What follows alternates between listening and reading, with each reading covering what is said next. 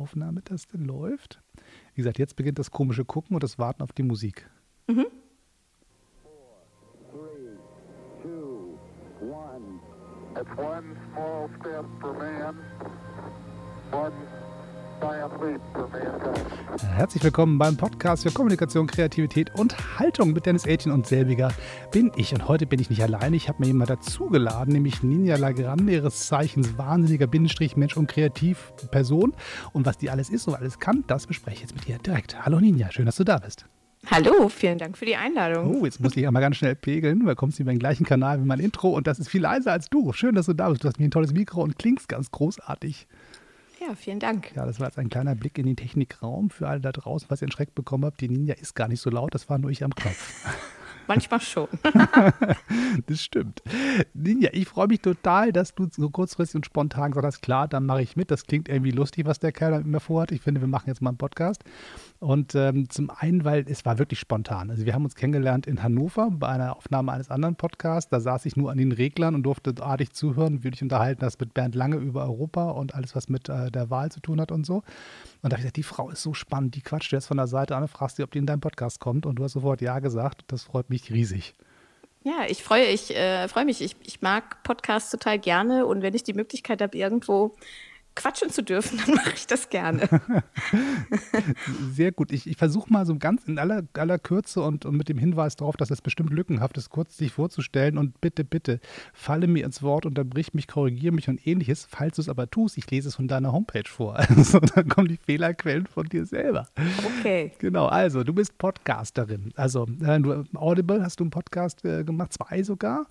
Das ist eine total schöne Sache. Du schreibst irre viele Texte. Du hast ein Buch auf dem Markt, habe ich bei Amazon entdeckt. Du bist die Geschäftsführerin des Büros für Popkultur GmbH und Co. KG in Hannover.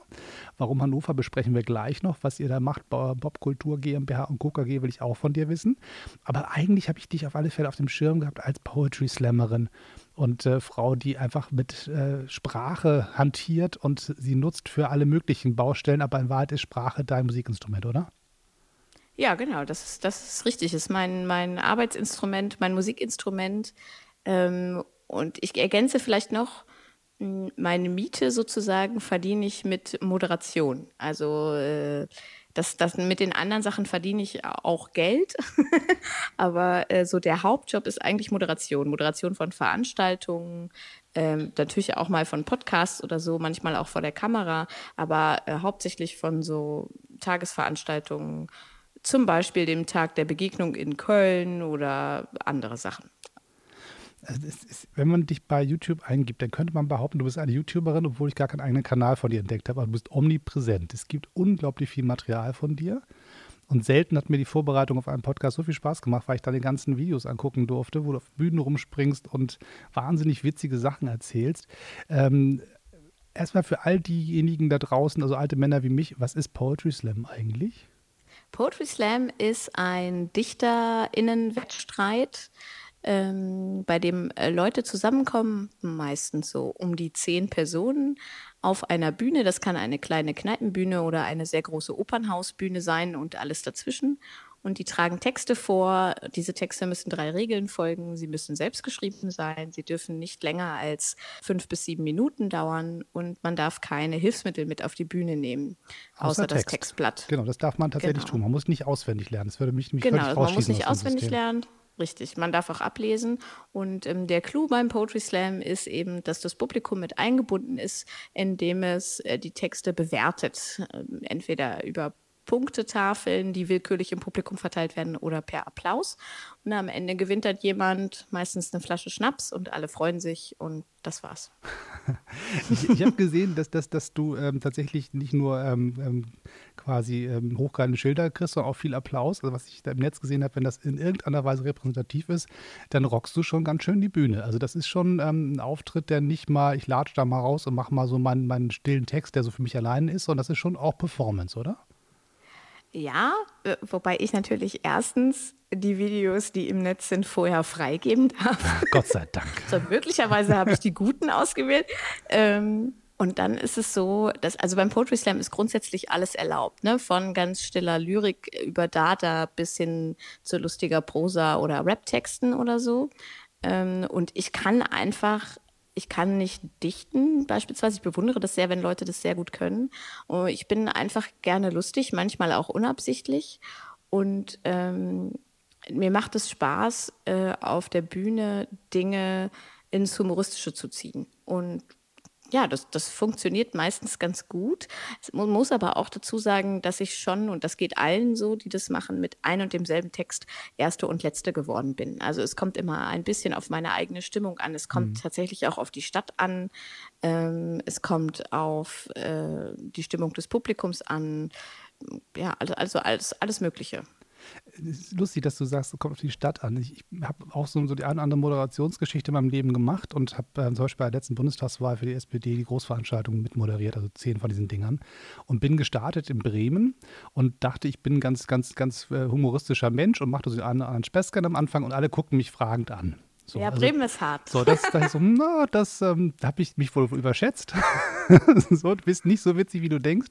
Und dann war ich dann irgendwann, in, in, war das Böblingen und machte so einen so so einen Scherz wie ähm, Moin Moin und dann kam so ein bisschen gegurmelt zurück und ich dachte, ich habe das jetzt nicht verstanden, was habt ihr gesagt? Und dann kam der komplette Platz mit einer wahnsinnigen Wucht zurück, Moin Moin, mitten im Böbling.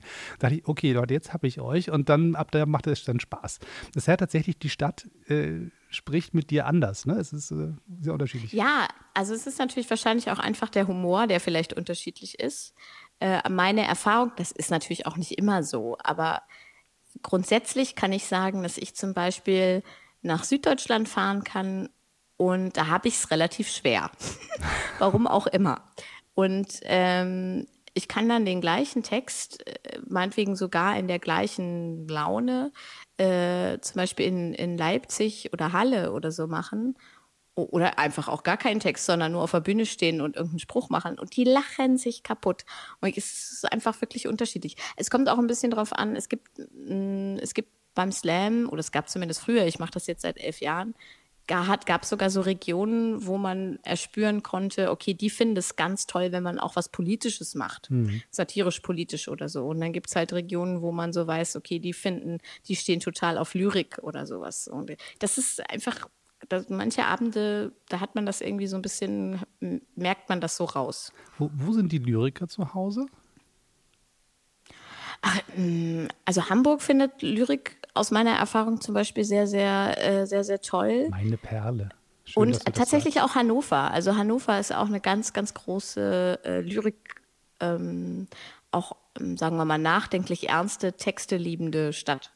Guck mal, das hätte ich jetzt nicht gedacht, aber wenn ich ehrlich bin, weiß ich auch generell nicht, welche Stadt auf welche Texte anspringt. Von da tue ich jetzt überrascht. Aber also, also Hamburg, ich meine, also Hamburg ist ja quasi Heimatstadt von Lotto King Karl ähm, und, und Durchbruchsort der Beatles. Dass damit Lyrik funktioniert, ist mir irgendwie klar. Ja, aber Hamburg ist auch, äh, ich ich glaube, ich lebe mich jetzt nicht so weit aus dem Fenster, äh, die Stadt mit der größten Poetry Slam-Szene Deutschlands und auch mit den meisten Slam-Veranstaltungen. Gibt es einen Verein, der heißt Kampf der Künste, die da alles machen. Und die haben ihr Publikum beziehungsweise ihr, ihre ähm, ganzen Zuschauerinnen und Zuschauer, glaube ich, schon sehr geprägt und sehr im Griff. und ähm, ja, die, äh, die rennen denen die Bude ein. Das, das freut mich sehr, weil ich bin ja Exil-Hamburger, ich, ich, muss ja in Berlin wohnen. Ähm, ich, ich, darf ja nicht mehr in meiner schönen Stadt wohnen, der, der Job hat mich hergelotst. Ähm, das ist auch eine schöne Sache, aber du hast dich ja zum Beispiel bewusst entschieden zu sagen, nee, also Berlin, Hamburg und so meine ich, ich bleibe ja schön in Hannover, da ist die Welt noch in Ordnung. Oder warum sitzt du in Hannover? Ähm, ich bin in Hannover geboren.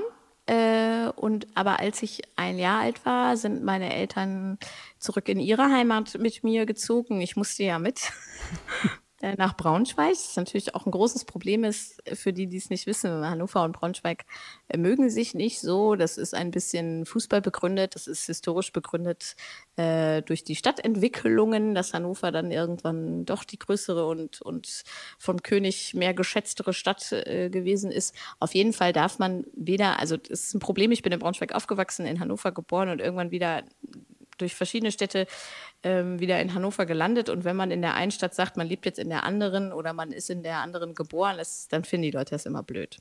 Und ähm, ich so ganz bewusst war das nicht, es war Zufall. Ich habe in Göttingen und Marburg studiert und ähm, habe dann, als ich in Göttingen mit dem Studium fertig geworden bin, mein Volontariat in Hannover bekommen und mein Freund hatte damals noch studiert in Göttingen und dann habe ich gesagt, ich pendele erstmal. Und als der fertig war und sein, der ist Lehrer, Referendariat gesucht hat, hat er gesagt, du bist jetzt zwei Jahre gependelt und jetzt ziehen wir einfach nach Hannover und gucken mal, was passiert. Und das haben wir dann gemacht. Und seitdem hängen wir irgendwie fest äh, und ich will auch nicht mehr weg ähm, weil ich Hannover sehr, sehr schätze. Ich will das auch immer nicht so laut sagen. Ich finde es eigentlich gut, wenn Leute eine schlechte Meinung oder gar keine Meinung von Hannover haben, weil dann bleib, bleiben unsere Mietpreise möglicherweise noch ein bisschen stabil. Interessante Strategie, ähm, das sollte man vielleicht mal empfehlen. Also ja, andererseits bewerben sie sich ja jetzt als Kulturhauptstadt. Äh, da bist du aber mit im Spiel, da bist du mit Schuld, wenn das genau, klappt, habe ich gesehen. Genau, ja, da bin ich ein bisschen mit Schuld, genau. Können wir gleich drüber sprechen. Ja. Auf jeden Fall ähm, sind wir dann hier hängen geblieben und ich schätze Hannover einfach sehr aufgrund der Größe. Also alles ist irgendwie noch so recht nah erreichbar. Ähm, ich weiß nicht, irgendein Dichter oder so hat mal über Hannover gesagt, das Beste an Hannover ist, man kommt schnell weg. Und ja, das stimmt auch. Wovereit also man hat ist, wenn man gesagt, wenn ich aus Hannover käme, wäre ich auch viel gereist. Also ja, genau. manchmal ist es Aber böse. es ist äh, wirklich gut. Wir sind ja super angeschlossen. Wenn man beruflich viel unterwegs sein muss, dann ist man tatsächlich in anderthalb Stunden in Berlin, Köln, äh, nee, nicht Köln, Köln in zweieinhalb, Hamburg in, in einer Stunde. Das geht alles total flott. Ja. Und ich muss auch sagen, für meinen, für den Beruf, für den ich mich dann am Ende entschieden habe, für die Selbstständigkeit, ist Hannover die perfekte Lage, weil ich hier auch in Sachen Veranstaltungsmoderation und allem, was ich so mache, natürlich nicht so viel Konkurrenz habe, wie ich jetzt beispielsweise in Köln oder Berlin hätte. Und für die Jobs, die ich da bekomme, kann ich ja auch problemlos hinreisen. Aber hier ist einfach, hier ist alles noch so ein bisschen gesitteter. Die Leute sind nicht so aufgeregt. Es ist irgendwie alles, ist okay so. Und ich fühle mich hier total total gut. Ich bin gerne auch mal in Berlin und sehr gerne auch in Hamburg, sehr gerne in Leipzig, aber das ist mir alles dann, wenn ich zu lange da bin, irgendwie zu viel. So als alter Springsteen-Fan würde ich jetzt ja fast sagen, die Parallele wäre, dass Hannover das New Jersey Hamburgs ist. Das heißt, Vielleicht. alle wollen ja, nach New York, aber in Wahrheit ist, kommt äh, Springsteen der größte aller ever, so, plus Bon Jovi aus New Jersey. Und Nick Cave, glaube ich, auch, wenn ich das richtig auf dem Schirm habe. Ja, ja, ich, also ich glaube, dass das auch, um auf dieses Kulturhauptstadtthema zu kommen, glaube ich auch so ein bisschen, dass das, ähm, äh, der Clou an der Sache sein kann, dass halt niemand viel von Hannover erwartet. Und wenn man sich die Stadt erstmal anguckt und auf, sich auf die Stadt einlässt, dann merkt man schon, dass es hier ziemlich viele tolle, zum Beispiel die grünste äh, Stadt Deutschlands mit dem größten zusammenhängenden Stadtpark Deutschlands, ähm, wirklich viele tolle Sachen gibt. Ich bin Vorsitzende des Beirats zur Bewerbung zur Kulturhauptstadt 2025 Genau, Hannovers. Das, das, erklär mal, weil das klingt Sehr fast lange. nach Politik und Haltung und so. Erzähl mal. Es ist ein bisschen Politik und Haltung. Es ist ein Ehrenamt und ähm, das Team, das sich im Rathaus um diese Bewerbung kümmert, hat äh, verschiedene Räte eingerichtet, die sie sozusagen beraten. Und dafür gibt es unter anderem den Beirat. Und in diesem Beirat sitzen, ich glaube, 22 Leute, die unterschiedlichste Gruppen der Gesellschaft vertreten. Ich vertrete die Menschen mit Behinderungen. Man wurde da also so, ich vielleicht genau, unsere ZuhörerInnen wissen das ja gar gar nicht. Ich bin äh, kleinwüchsig und ähm, wurde deshalb einberufen, weil ich auch ein bisschen mit Kultur am Hut habe, ähm, da die Interessen von Menschen mit Behinderungen innerhalb dieser Bewerbung zu vertreten. Und so sitzt da zum Beispiel auch der Chefredakteur vom Straßenmagazin, ähm, jemand vom Naturschutzbund, jemand von der Architektenkammer und so weiter und so mhm. fort, weil es bei dieser Bewerbung ähm, sehr darauf ankommt, die Bevölkerung einzubinden. Und damit die das glaubhaft machen können, haben sie diesen Beirat gegründet. Und das ist eigentlich eine ganz tolle Aufgabe. Das, klingt wahnsinnig, wahnsinnig klug, also finde ich. Also, dass man sozusagen bei so Großprojekten ist ja häufig so, dass man irgendeiner sich das ausdenkt, das total toll findet, dann sich eine Werbeagentur sucht, die dann eine schöne Kampagne baut und dann werden Plakate gestellt und dann am Ende ist es da, wie es ist. Und dann ist die Stadt pleite oder irgendwas ist schlecht organisiert, funktioniert nicht und dann waren die Politiker schuld.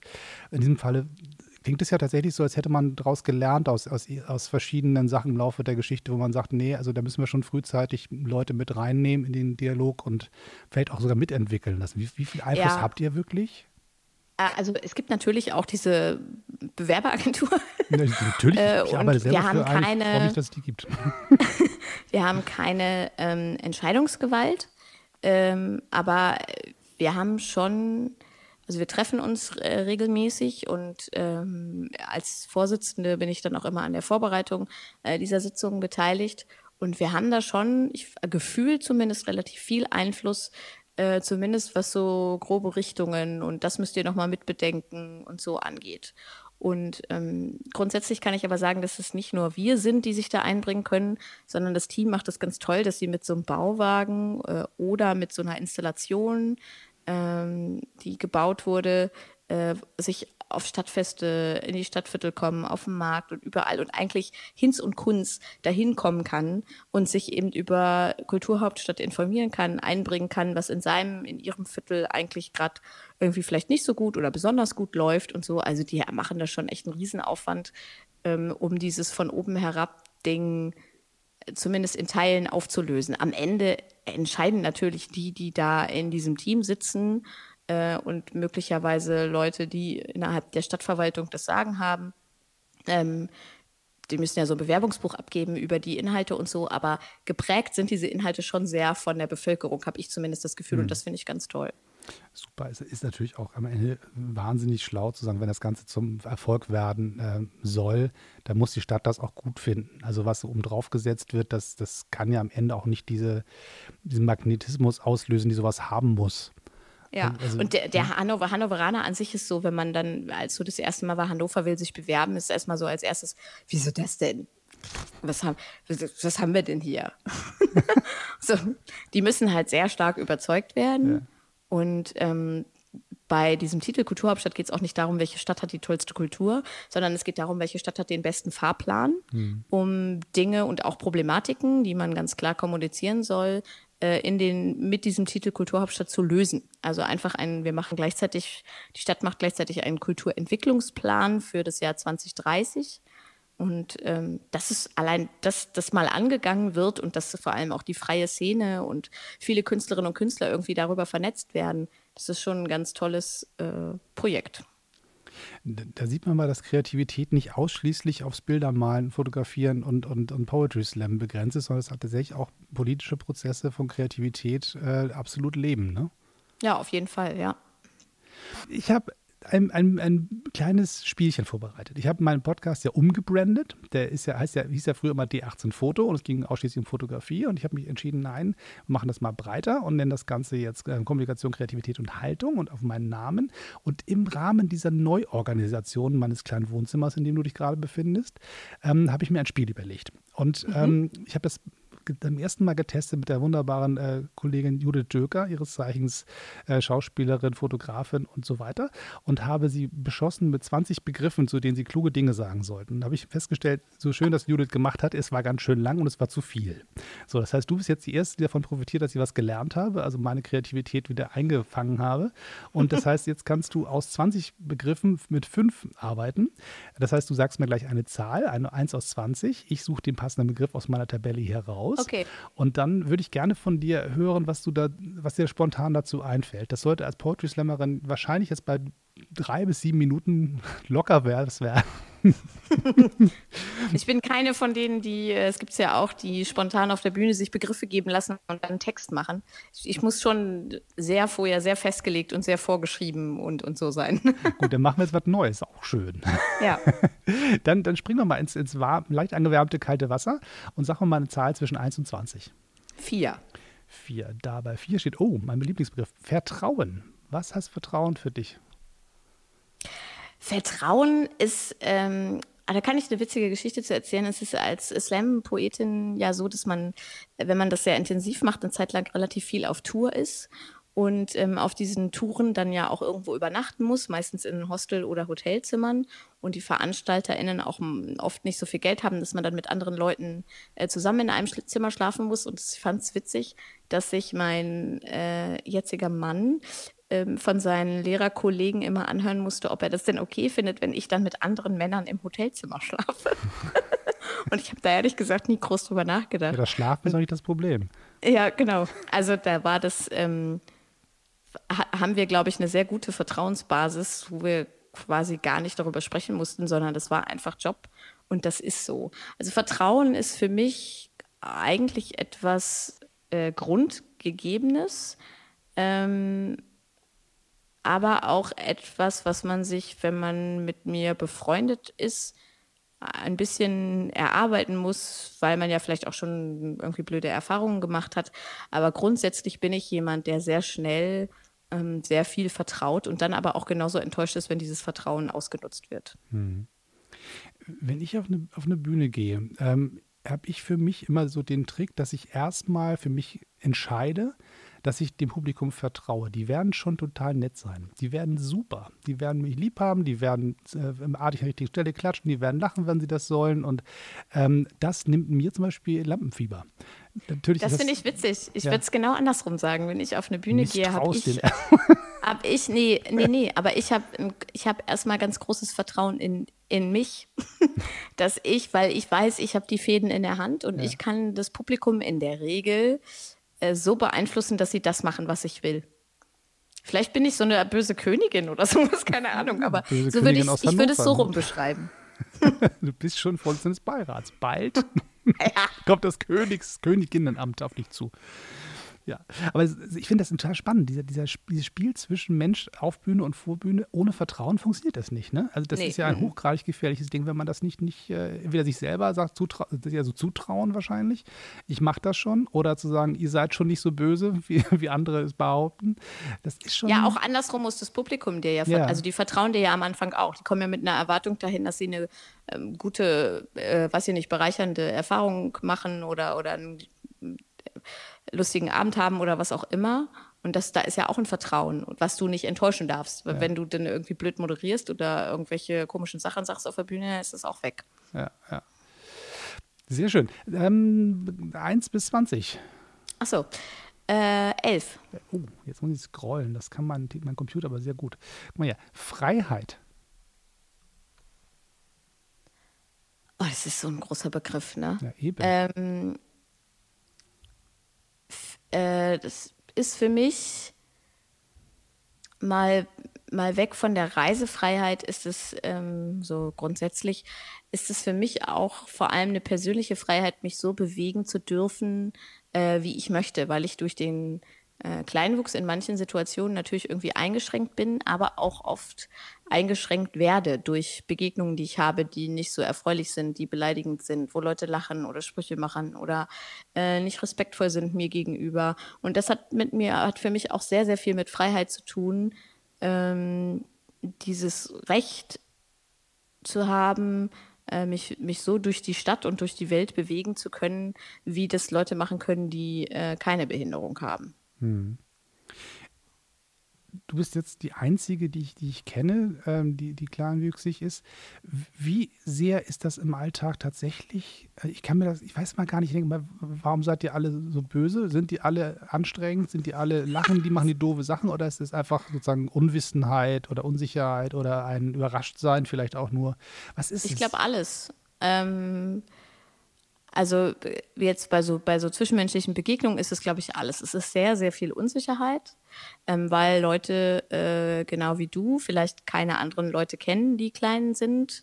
Ähm, das ist natürlich, also da machen wir ein Fass nach dem anderen auf, ne? wenn Leute von Anfang an in Kinder- und Garten und Schule äh, miteinander inklusiv äh, in einer Klasse wären, ähm, dann hätten wir möglicherweise dieses Problem nicht mehr, weil sie sich von Anfang an ja kennenlernen und wissen, dass Leute unterschiedlich sind. Aber da ist sehr viel Unsicherheit dabei, weil sie nicht wissen, wie sie sich benehmen sollen, ähm, ob sie sich hinhocken sollen im Gespräch oder nicht, weil sie oft, habe ich auch das Gefühl, einfach auf den ersten Blick mich nicht in eine Schublade stecken können. Die merken, okay, die ist nicht mehr elf, sondern irgendwie erwachsen, aber klein. Wo packe ich das jetzt hin und so? Mhm.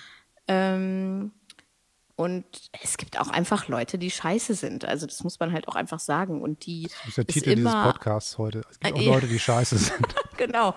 Die, die für ihr eigenes ähm, Entertainment oder um sich irgendwie ein bisschen hm. besser zu machen oder hervorzuspielen, vermeintlich äh, Äußerlichkeiten von anderen, und das muss ja nicht nur Kleinwuchs sein, sondern auch alles andere womit man irgendwie aus der Norm fällt, äh, darüber lustig machen. Um mhm. sich, das sind halt auch oft, natürlich, das sind ja nicht Leute, die alleine unterwegs sind, sondern oft halt Leute in Gruppen, wo sich dann jemand hervortut und es dann irgendwie besonders witzig findet oder so. Ja. Ähm, und das, also das sind, können auch Kleinigkeiten sein. Mir passiert es oft, dass Leute sich beim Bäcker oder was weiß ich wo ähm, vordrängeln und dann sage ich, ja, Entschuldigung, ich bin dran. Ach, ich habe sie gar nicht gesehen. Ich dachte, sie wären ein Kind. Dann denke ich halt oft, ja, okay, bei Kindern ist es irgendwie cool, sich vorzudrängeln oder was. Ähm, oder das äh, hatte ich ja auch, dass Leute äh, die Händchen halten, äh, so ihre Arme über mich schwingen, als wäre ich so ein Poller oder so, ne? Oder dass mhm. Menschen mir, äh, wenn sie mit mir zusammen auf einer Veranstaltung sind, auf einem Festival oder so, über den Kopf streicheln. Äh, die, also ich kenne die alle nicht. ja, aber selbst machen. dann fände ich das, also oder ihren Arm auf meinem, ja, natürlich, auf meinem Arm, äh, ihren Arm auf meinem Kopf ablegen, wie auf so einer Theke oder so. Das habe ich alles nicht nur einmal äh, erlebt und das, ja, das, das sind zum Beispiel Sachen, die, die für mich wenig mit Freiheit zu tun mhm. haben, weil da meine, meine Freiheit und auch mein Bewegungskreis eingeschränkt wird. Ja. Was macht das mit einem? Also entweder kann man total sagen, ja, dann verstecke ich mich halt, ihr Arschlöcher, dann braucht ihr mich halt nicht, dann bin ich jetzt auch weg oder man geht sehr nach vorne. Du bist ja jemand, der sehr nach vorne geht. Also ich erinnere mich so an, an, den ersten Sänger in meiner ersten Schülerband. Der hatte ein Hautproblem und da war erkennbar, dass der sich zu Hause in der Kindheit viel eingegraben hat und Klavier gelernt hat und Programmieren gelernt hat, also eher so ein Nerd war. Und irgendwann hat er sich entschieden, verdammte Axt, ich kann doch was. Und hat angefangen zu singen und hat das super gemacht und hat dann bei uns den Frontman in der Band gemacht. Also das heißt, irgendwann kommt dieser Punkt, wo ich mich entscheiden muss, gehe ich raus oder bleibe ich zu Hause? Wie, ja. wie war für dich dieser Schritt? Also den Punkt gab es bei mir nicht so richtig. Ich bin, war schon immer, es war schon immer das Rausgehen. Das mhm. kommt aber, glaube ich, auch durch dadurch, wie ich aufgewachsen bin, dass meine Eltern mich immer ins kalte Wasser äh, geschmissen haben, ähm, entschieden haben, dass ich äh, entgegen der Empfehlungen auf eine Regelschule äh, gehe und so. Das war von Anfang an waren das halt Wege, die geebnet wurden, die ich nur gehen musste und dadurch schon so ein Selbstvertrauen und nach außen gehen äh, irgendwie hatte. Aber es, also, es ist auch was ganz anderes, für, auch für mich, auf einer Bühne zu stehen oder zu wissen, ich bin jetzt hier gerade ähm, da, weil ich da sein soll und im Privaten irgendwie dafür einzustehen, dass man mich jetzt bitte nicht anzufassen hat oder mhm. dumme Sprüche zu entgegnen. Da gibt es auch Tage, wo ich scheiße drauf bin und wo ich mich dann einigele und alles einfach nur noch ignoriere oder, oder äh, traurig bin oder was auch immer. Also es mhm. gibt, das gibt es auch. Ne? Das gibt es auch für Männer mit ja. 1,86. Also das, das ist, ist nicht ja. beschränkt. Genau, das ist, ist für alle, glaube ich. Ein normales Verhaltensmuster sozusagen. Ja, genau. Ja. Also ich, ich finde das, das, das wahnsinnig spannend. Ich habe das bei deinen, deinen YouTube-Videos ja, wie gesagt, von mit großer Freude mir angeguckt und du fängst ja relativ häufig mit dem Ding an, dass du dein Mikrofon anguckst und sagst, naja, das ist jetzt hier für andere eingestellt. Das muss erstmal runtergestellt werden. Du gehst da sehr Ja, ich sage immer, es muss behindertengerecht eingestellt werden. das ist aber auch so ein Moment. Ich meine, ich muss das Mikro ja eh einstellen. Ja. So. Und dann ist das Publikum so, dann ist halt kurz Stille, es ist das Publikum oft schon überfordernd. Dann kommt da noch jemand, die irgendwie anders aussieht, als sie gewohnt sind. Und deswegen mache ich diesen Spruch und dann merkt man oft wie so ein Aufatmen. Das ist so, ah ja, ach, sie weiß, dass sie klein ist, schön. Ja, da, und dann klatschen alle. Und das, löst einfach diese Situation auch für mich ja. ganz gut auf. Ja, ja. Wahnsinn. Also am Ende ist es ja auch nur, dass du sagst, guck mal, so bin ich. Ja, genau. So, und, und so, jetzt haben wir darüber gesprochen und jetzt geht es irgendwie weiter. Jetzt könnt ihr mir auch mal zuhören. Ich habe was, was Kluges zu sagen. Ja. ja. Also, ich habe beim Rebranding dieses Podcasts ganz bewusst auf dieses Wort Haltung mit reingenommen. Und ähm, weil ich nur so über, über äh, Menschen, die schöne Texte und, und, Bilder und so machen, fand ich irgendwie wichtig. Aber ich, eigentlich ging es mir darum, dass Leute auch erzählen, warum sie für gewisse Dinge stehen. Ähm, und ähm, warum ihnen gewisse Sachen am Herzen liegen, sie auch mal in, in, den Kampf ziehen für irgendwas. Und bei dir höre ich jetzt definitiv raus, dass für das Wort äh, Freiheit heißt für dich auch, sich ähm, die Freiheit äh, zu erkämpfen, wenn es dann sein muss, und den Mund aufzumachen und zu sagen, nee, Moment mal, hier stimmt was nicht. Genau. Ähm, wenn wir vom Begriff Freiheit mal rüberspringen zum nächsten Begriff, der da kommt, 1 bis 20. 15. Ui, ui, ui. Jetzt wird sie kreativ. Im Moment ist die 15 da. Vorbilder. Hast du welche? Und wenn ja, was macht man mit denen? Ähm, ja, äh, aber ich, also ich kann immer nicht irgendwie so ein ganz großes äh, Vorbild benennen, äh, sondern das speist sich zusammen aus, aus ganz vielen unterschiedlichen Vorbildern.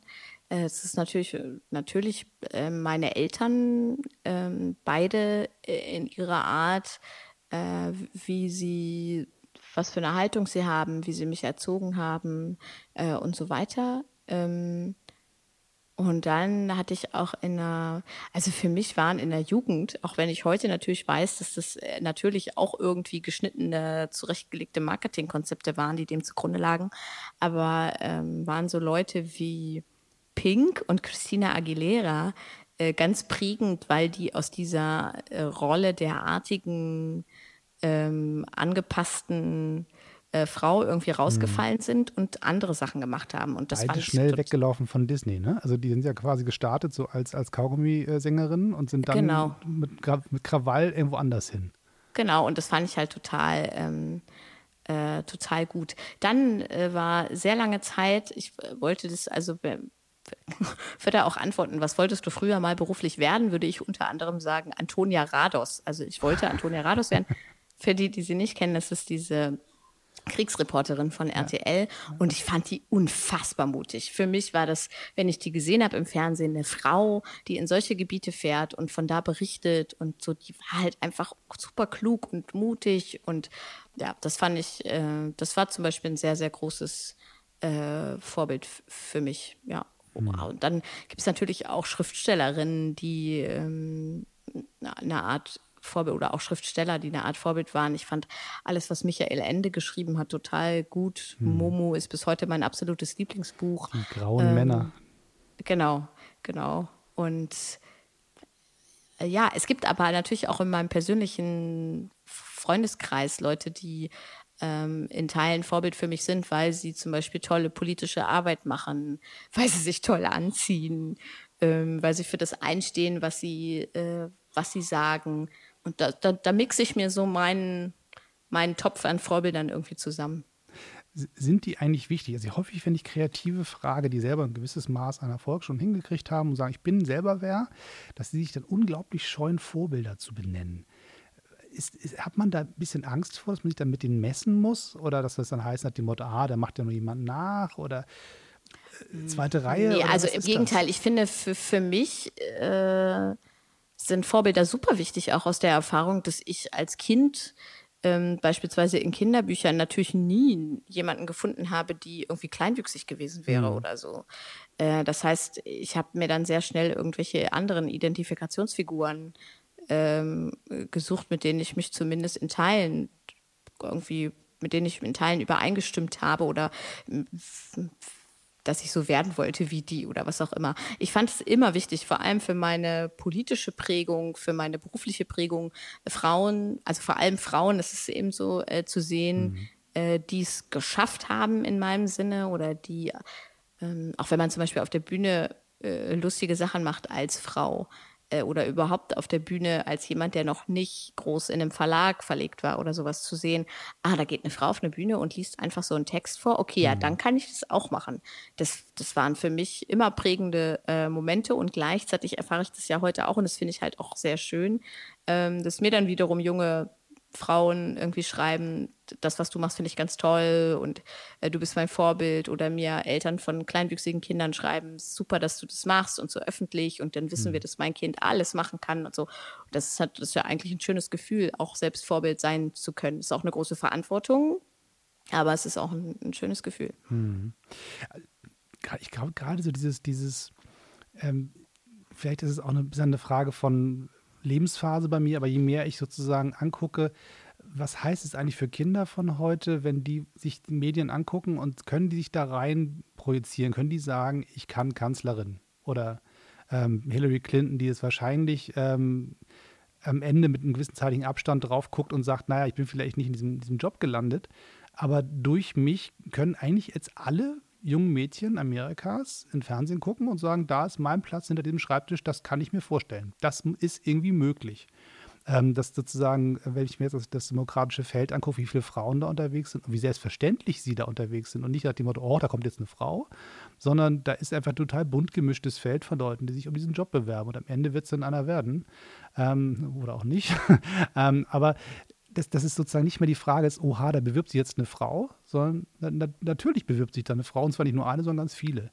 Dass da irgendwann mal einer die Tür eintreten muss vorher. Ja, ich glaube, an dem Punkt, wo es so was ganz Normales ist, sind wir noch nicht. Ähm, aber also sonst wäre es zum Beispiel im Wahlkampf ja auch, da wurde Hillary Clinton ja auch sehr viel so diese typisch weiblichen Klischees vorgeworfen. Ne? Also sie sei zu emotional und nicht rational genug für die Politik. Und wenn wir uns mhm. mal einen Donald Trump angucken, wenn der eines ist, dann emotional. Ähm, Sonst nicht so viel, ja. Ja, genau. äh, Aber was wir natürlich jetzt, wenn wir in die USA gucken, äh, bei der letzten Wahl gesehen haben, ist, dass ja, dass ja viel mehr Frauen äh, als in der vorherigen Periode gewählt wurden und vor allem halt auch Women of Color. Mhm. Ähm, ich glaube, es ist auch ein, die erste indigene Frau äh, gewählt worden und, und jetzt, ich glaube, Chicago, ne, ist die erste äh, schwarze lesbische Frau Bürgermeisterin geworden. Also es gibt es, es gibt jetzt diesen Moment, wo überall so diese mhm. Vorbilder aufpoppen und wo man tatsächlich denkt, so, okay, es ist eine Möglichkeit da, auch wenn ich komplett anders bin als die Norm, dass, dass es irgendwie klappen könnte. So. Aber dass es normal ist, ich glaube, an dem Punkt sind wir noch nicht. Normal wäre es wirklich, wenn es auch nicht mehr berichtenswert wäre. Oder wenn wir auf einem Vorstandsfoto von einem DAX-Konzern fünf Frauen und zwei Männer hätten und keiner würde sich verwundert die Augen reiben. So. Ja, ja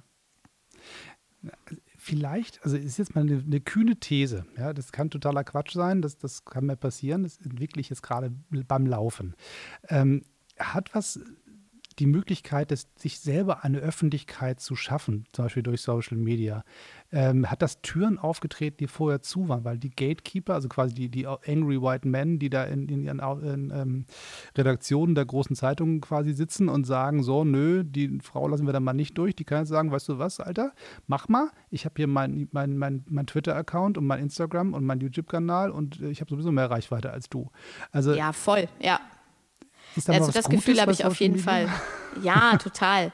Auf jeden Fall, weil man sich natürlich jetzt viel mehr ähm, äh, eine Stimme verschaffen kann und auch die Möglichkeit hat, äh, seine Peer Group quasi zu finden online, äh, die man ja vorher nicht hatte, wenn, wenn es äh, bei den klassischen Medien, hier gibt es ja immer irgendein äh, irgendeine Chefetage, die entscheidet, du darfst vor die Kamera und du nicht, mhm. oder du darfst hier einen Text veröffentlichen und du nicht und so. Und ähm, die, jetzt gibt es ja immer wieder äh, neue Bewegungen auf Twitter oder auch auf Instagram. Äh, ob das jetzt ähm, fette Frauen sind, die sich im Bikini zeigen äh, oder äh, diese Hashtag Black Girls Magic vor ein paar Jahren und so. Es gibt, da gibt es schon für, für sehr viele marginalisierte Gruppen die Möglichkeit, sich zusammenzuschließen und sich auch nach außen zu zeigen und dadurch auch nochmal einen größeren Support zu gewinnen. Ich glaube, dass es dass dieser Schritt in die Mehrheitsgesellschaft dann trotzdem immer noch ein schwieriger ist. Mhm. Aber dass, das, dass Social Media auf jeden Fall geholfen hat, verschiedenste diverse Themen aufs Tablett zu bringen und ähm, Leuten eine Möglichkeit zu schaffen, sich zu zeigen, die sich eben vorher nicht zeigen durften. Das bringt natürlich auch mit sich, dass wir da auch viel Hate Speech haben und Angriffe und so, ja. aber ich glaube, dass die positive Seite davon immer noch überwiegt ich, ich freue mich, dass es mal einer so sagt. Ich, ich höre so, so viel Gejammer, dass das quasi Ende des, des Abendlandes quasi aufgrund von Social Media und, und den Bots und, und der Trump wurde gewählt wegen Twitter und jetzt ist es vorbei, weil jetzt müssen, mischen sich die Russen in unsere Kampagnen ein und was weiß ich, was alles sozusagen, äh, oder wir, wir verblöden alle und gucken uns nur noch äh, perfekte Frauenbilder an und sehen keine, keine richtigen Menschen mehr, weil wir nur noch Instagram begeistert sind. Also all diese ganzen Horrorszenarien, die da so laufen, die ja auch alle einen gewissen Grund haben. Die kommen ja nicht aus von irgendwo her. Aber trotzdem guckst du mit, mit großem äh, Optimismus und ähm, positiver Grundeinstellung auf den Social-Media-Bereich. Ja, ich, ich finde es auch immer so witzig, diese Diskussion. Wir gucken uns nur noch perfekte Frauen an. Ich meine, in den 80ern haben wir uns auch alle nur perfekte Frauen angeguckt im Magazin oder im Fernsehen. Ne? Also das, ja. das war halt schon immer so und das ist in der kapitalistischen Gesellschaft einfach so, dass das natürlich gut ähm, funktioniert. Gleichzeitig lernen wir aber auch gerade über Social Media, gerade auch bei Frauen, dass eben irgendwie alles okay ist. Dass es okay ist, sich ungeschminkt und ohne Filter zu zeigen und dass es genauso okay ist, sich perfekt schminken zu können oder wahnsinnig aufwendig schminken zu können und dann noch drei Filter drüber zu legen und sich eben so zu inszenieren. Also dass dieses Recht auf eigene Inszenierung und sich zu zeigen, wie man möchte, einfach ein ein tolles ist. Und das mhm. ist, glaube ich, ein ganz, ganz wichtiger Schritt, dass man dann natürlich, vor allem in der Pubertät und wenn man jünger ist, äh, eine Art Medienkompetenz erlernen muss. Mhm. Und ähm, genauso wie früher, also äh, auch so dieser Druck abzunehmen und so, das gibt es ja nicht erst seit gestern. Äh, genauso wie früher lernen muss, dass das eben kein dass das große propagierte Bild kein Ideal sein darf oder eben auch auf eine Art inszeniert ist, das ist dann eine ganz andere Sache. Also das müssten wir auch, wenn wir, wenn Social Media äh, sterben würde, müssten wir das immer noch lernen. Ja, ja. Super, 1 bis 20. 6. No, 6, 6, mal weiter raufscrollen hier. Ups. Die Richtung ändert sich, aber es geht aufwärts. So, hier. Verletzlichkeit. Ah, gutes, gutes Wort. Du so als Künstlerin, wie wichtig ist das für dich? Ähm, ich finde es ganz schlimm, wenn Leute merken, dass ich verletzlich bin. ich glaube, das, ist der, glaub, das ist der richtige Satz. Also natürlich bin ich verletzlich. Natürlich verletzt es mich, wenn äh, meine Texte nicht so gut ankommen, wie ich mir das vielleicht vorgestellt habe. Wenn Leute mich kritisieren, egal ob auf niveauvoller oder nicht so niveauvoller Ebene.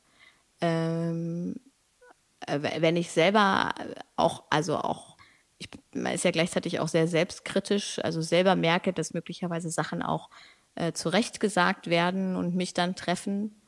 Ähm, und ich, ich habe da eine ganz äh, dicke Wand, glaube ich, nach außen und tatsächliche Verletzbarkeit, Verletzlichkeit ähm, bemerken bei mir nur meine engsten Freundinnen und Freunde und mein Mann vielleicht und meine Familie und so. Und sonst bin ich da tatsächlich sehr abgeschottet, weil ich das ungern ungern zeige. Ich glaube, dass das auch gar nicht so toll ist, aber das ist einfach mein, äh, meine Art. Das ist für mich was, was Verletzlichkeit ist für mich eine der Sachen, die auch in Zeiten von Social Media äh, super, super privat sind. Hm.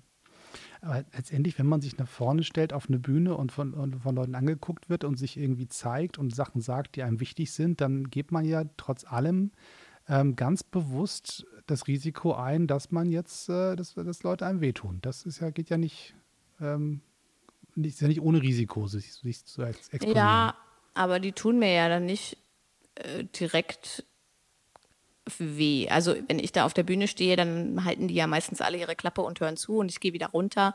Und wenn ich dann am Ende nicht ins Publikum gehe oder an den Büchertisch, dann bin ich halt auch nicht da und niemand kann irgendwas machen. Ähm, Aber wenn jemand pfeift oder sagt, das, das, war jetzt nicht witzig oder sagt, ach komm, Alter, was, was soll das denn jetzt hier? dann tut das nicht weh?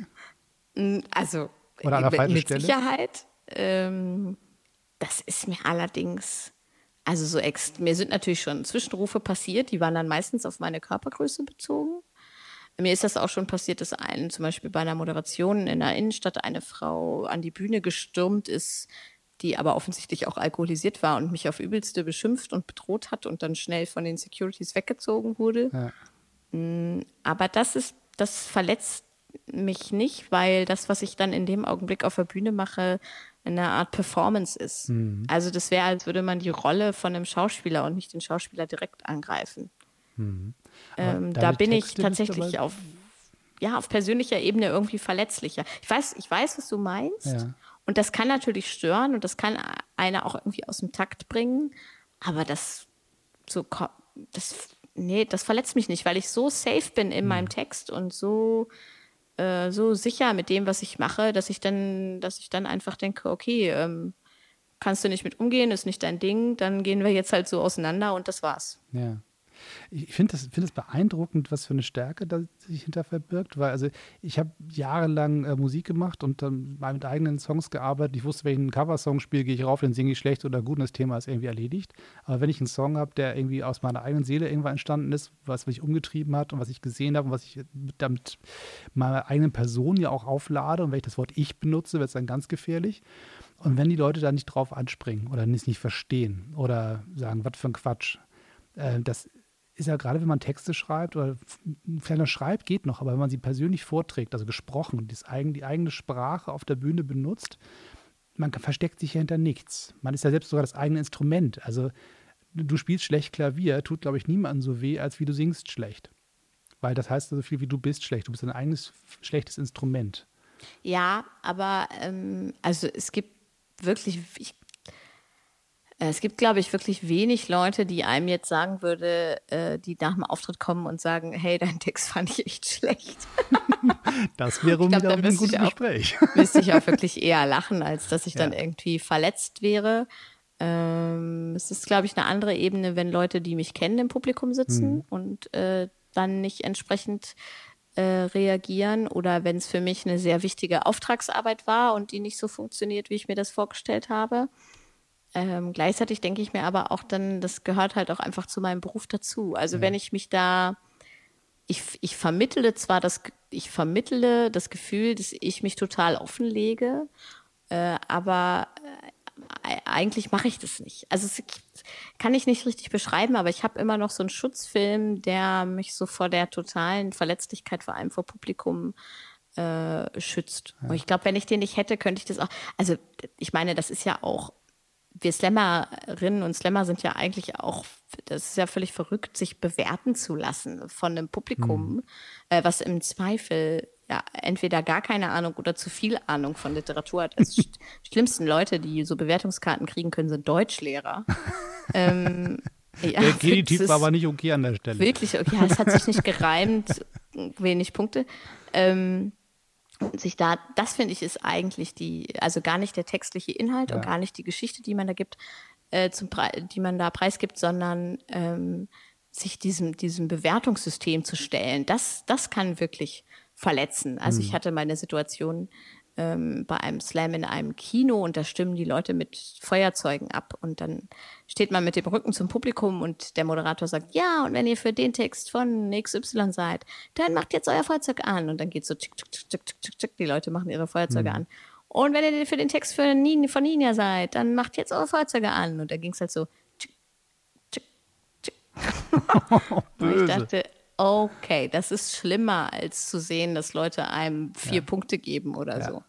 Ähm, und das ist, das ist tatsächlich ne, für mich eine Ebene der, der Verletzlichkeit, weil wir ja dann auch oft dann da einfach auf der Bühne stehen, nichts sagen während des Bewertungsprozesses, ja. uns einfach nur verbeugen und die Leute klatschen und klatschen dann für dich im Zweifel halt viel weniger als für den anderen. Und das ist schon eine andere Nummer, finde ich. Lass uns mal zum, zum nächsten springen. Ja, 18. 18, schöne Zahl. Vielen Dank. Ähm, warte, wo ist sie? Da ist sie. Oh, Luxus. Nicht Grönemeyer. ähm, äh, ach, das sagen bestimmt ganz viele, aber natürlich der größte Luxus ist für mich Zeit.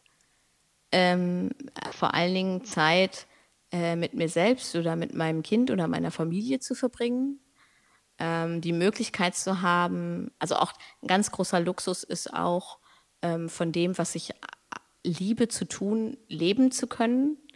Äh, also diese Selbstständigkeit zu haben seit vier Jahren äh, und dass das eben auch wunderbar funktioniert und in dieser Selbstständigkeit auch die Möglichkeit zu haben, äh, mir Wochen frei zu schaufeln, in denen ich einfach gar nichts tue und abtauche und äh, Urlaub mache. Also richtig, richtig Urlaub und wegfahre. Ähm, und das ist für mich, das sind für mich zwei sehr luxuriöse Dinge und natürlich auch äh, Gesundheit einfach. Ähm, das, ich, also ich stehe auch auf tolle Klamotten. Ich habe ein, ähm, hab ein Wohnmobil und ich gehe auch gerne mal äh, Was denn richtig. Für ein Wohnmobil? Äh, ein äh, Roadcar, äh, ein, ein, ein, ein Fiat mhm. und ähm, Genau, der ist umgebaut. So ein ganz klar, also ist nur 5,40 Meter lang, recht klein und schnuckelig und auch noch ganz neu. Selber ausgebaut aber, oder gekauft? Äh, gekauft. Das, das ja, war damals bei meinen Eltern der große Kulturkampf. Es gab also den, den äh, frühen 80ern, als meine Eltern anfingen, Wohnmobile zu kaufen. Also da gab es das erste, war ein Sven Hedin, ein, ein von Westfalia ausgebauter ja. äh, VW-Transporter, ein LT28 Diesel. Ähm, und ähm, Freunde hatten dann selber ausgebaut. Und wenn man sich so traf auf irgendwelchen Campingplätzen oder Rastplätzen, wo man so zusammenkommt und sich dann gegenseitig die Wohnmobile inspiziert, das ist so ein Klassiker. Gut, darf ich mal reingucken? Ähm, da war sozusagen der Punkt, das Wort A ist nur gekauft. so. Ja, das ist mir aber ne? total ne? wurscht, ehrlich gesagt. So. Also da bin ich auch nicht, ich bin auch nicht diejenige, die sich da um die Innenausstattung kümmert und so. ich könnte das Ich fahre einfach nur mit. Es fehlt zu meinem ähm, Talentskoffer, habe ich nicht. ja. so, also, und ich, natürlich finde ich auch materielle Dinge, davon kann man sich ja gar nicht freimachen, finde ich auch toll. Ich gehe gerne äh, gut essen ähm, und leiste mir gerne mal was, aber wenn es drauf ankommt, würde ich immer sagen Zeit und Gesundheit. Mhm. Sehr schön. Einmal vielleicht so zum Schluss der große Werbeblock für Büro für Popkultur GmbH und Co. KG. Was ist dieser hinter dem schönen Namen?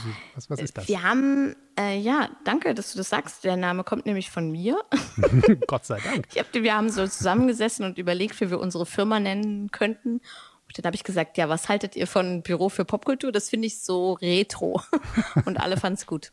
Und ähm, wir haben diese Firma gegründet äh, im Zuge der deutschsprachigen Poetry Slam Meisterschaften, die wir 2017 in Hannover ausgerichtet haben. Mhm. Und ähm, da kommen dann roundabout 10.000 ZuschauerInnen, äh, ganz viele Poetinnen und Poeten, Veranstalterinnen und Veranstalter aus ganz Deutschland, Österreich, der Schweiz und Luxemburg. Und deswegen deutschsprachig und nicht deutsch. Ähm, und die haben wir, die finden jedes Jahr woanders statt und äh, unser Team hat die in Hannover ausgerichtet. Das sind so zweieinhalb Jahre Vorbereitungszeit. Und, so lange ähm, dauert es. Ja, also man muss ja Gelder akquirieren, ja. das äh, ganze Veranstaltung sind fünf Tage, es ist halt wie so ein riesiges Festival. Und man muss sich eben zwei Jahre vorher beim sogenannten Slam Master Meeting bei der Meisterschaft, die dann gerade stattfindet, bewerben und sagen, hey, wir wollen das in zwei Jahren ausrichten und das haben wir vor. Da muss man natürlich schon ein bisschen was wissen, was man vorhat. Ja. Ähm, und das haben wir gemacht und in diesem Zuge haben wir diese Firma gegründet, weil wir gesagt haben, ähm, oder einige von uns, die auch die Mittel hatten, da muss man ja auch immer dann so eigene Mittel mitbringen, ähm, diese Firma zu gründen, haben gesagt, wir wollen über die Meisterschaften hinaus weitermachen, ähm, Sachen in Hannover organisieren, die Kultur in Hannover fördern und es jetzt nicht so eine einmalige Sache werden lassen, wenn das schon so ein riesiger Aufwand ist. Und äh, die Firma war dann also ähm, zusammen mit dem Verein Live-Literatur in Hannover, also wir hatten einen Verein und eine Firma, die parallel so gearbeitet haben, äh, war Ausrichter der Meisterschaften. Und jetzt machen wir, wir haben zum Beispiel daraus ergeben, hat sich ein jährliches kleines Slam-Festival, Slam City Hannover, äh, wo über mehrere Tage verteilt eben äh, die Hannoversche Stadtmeisterschaft und so Soloshows und Singer-Songwriter stattfinden. Und wir machen lauter so Special, äh, hauptsächlich Slam-Geschichten, aber nicht nur, auch Lesungen, Workshops und so ähm, in Hannover. Also zum Beispiel machen wir jährlich im äh, alten Plenarsaal im Niedersächsischen Landtag zusammen mit der äh, Landtagspräsidentin Gabriele Andretta äh, machen wir immer so einen Themenslam. Dieses Jahr war das zu äh, Europa natürlich und Zukunft und dann sind da nur Leute aufgetreten, die unter 25 waren. Mhm. So eine Geschichte machen wir, lauter so Special-Zeugs. Super, total spannend. Gibt es eigentlich ein, ein das interessiert mich jetzt ähm, persönlich, eine, ein Crossover zwischen der der Poetry-Slammer-Szene und der Scene-Szene, also diesen, den, den Leuten, die ihre eigenen Texte in kleine selbstgebastelte Heftchen packen und die dann irgendwie ähm, an so Messen und an Straßenecken und über Etsy verkaufen? Nee. nee. Also ich möchte, ich glaube, es gibt sicherlich Leute, die beides machen, mhm. äh, bestimmt. Aber gibt es jetzt keine krassen äh, Szene, Freundschaft oder was auch immer äh, oder, oder große Überschneidungen. Es gibt innerhalb der Poetry Slam Szene ähm, zwei, drei, vier Verlage, äh, die hauptsächlich Slam-Literatur veröffentlichen. Mhm. Ähm, äh, und die dann also genau wie meins ganz normal im Buchhandel zu erwerben sind und so. Es sind da aber eben nur kleine, so Special Interest Verlage, würde ich behaupten. Und es gibt inzwischen eine Zeitschrift, die einer dieser Verlage macht über Poetry Slam, aber da, da gibt es keine großen Überschneidungen. Okay, Weil ich selber auch sehr gerne, ich habe nie eins gemacht. Ich ähm, wurde mit dieser Kultur erst sehr spät sozialisiert. Ich habe früher so meine Klatten in der Schule immer mit ganz viel tollen Frauen und so Mode, die ich toll fand und so Punkzeugs beklebt. äh, aber ich, ich lese gerne äh, Scenes, aber ich hab, ja, es hat nichts mit der Slam-Szene zu tun. Das, äh, ich, ich, hätte es fast, fast erwartet, aber ähm, vielleicht ist das tatsächlich noch, noch ein bisschen wieder was, was, was anderes. Aber ich kann nur empfehlen, wer immer ein Scene irgendwo in die Hand bekommt, egal wie merkwürdig die Dinger manchmal aussehen, guckt da mal rein. Da gibt es unfassbar spannende Menschen zu entdecken mit ganz tollen Gedanken. Ja, es ist auch oft so super liebevoll gemacht, ne? Das ja. finde ich so krass, Leute sich da so wirklich so sehr mit auseinandersetzen und so viel Zeit investieren. Echt gut. Wo kann man mehr von dir erfahren und ähm, wie findet man dich? Ja, man findet mich äh, eigentlich überall unter dem Namen Nina Lagrande. Also mhm. ninalagrande.de, äh, auf Instagram, at Nina Lagrande. Auf Instagram mache ich auch am meisten. Das Blog bzw. die Seite ninalagrande.de wird gerade äh, umgebaut und äh, da gibt es keine aktuellen Texte. Ich bin auch bei Twitter, allerdings momentan äh, sehr schläfrig und äh, nur inaktiv. Äh, es gibt auch eine Facebook-Seite, immer noch. äh, Nina Lagrande. Uh, ja, also überall. Man findet mich überall unter Nina Lagrande. Wenn man das googelt, findet man alles über mich, was so wichtig ist. Sehr, sehr, sehr schön. Herzlichen Dank, dass du dabei warst. Ich freue mich irre, dass das geklappt hat. Ja, und, herzlichen äh, Dank dir. Es hat, bei der Vorbereitung Spaß gemacht, beim Podcasten und so weiter. Wann immer du möchtest, klopfe an. Du bist immer wieder herzlich willkommen in diesem Wohnzimmer hier bei mir. Und äh, ich glaube, da gibt es wieder spannende Projekte, von denen du berichten kannst. Ich würde mich total freuen, ja. wenn du mal wieder Zeit für mich hast. Das mache ich. Tschüss. tschüss, tschüss. tschüss.